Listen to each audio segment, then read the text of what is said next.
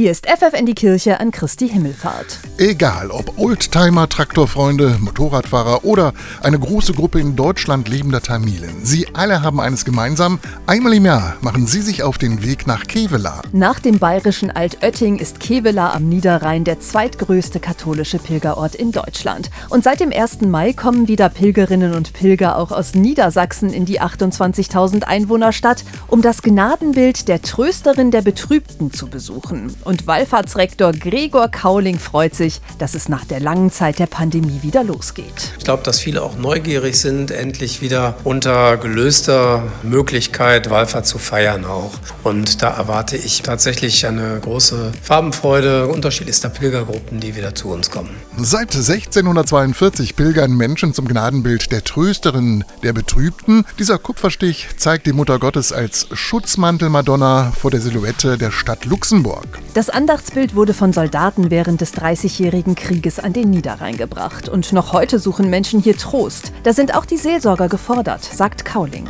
Trost kann ich nur spenden, wenn ich zuvor Menschen das deutliche Gefühl und die Gewissheit gebe, dass ich an ihrer Seite stehe. Und dann ist es, glaube ich, wichtig, sie auch weiter zu begleiten und auf eine Dimension des Trostes aufmerksam zu machen, den eben doch der Himmel schenken kann. Himmel und Erde berühren, das ist in diesem Jahr der gemeinsame Leitgedanke der nordwestdeutschen Wallfahrtsorte. Und dabei sollten eigentlich die Themen Klima, Ökologie und Schöpfungsbewahrung im Mittelpunkt.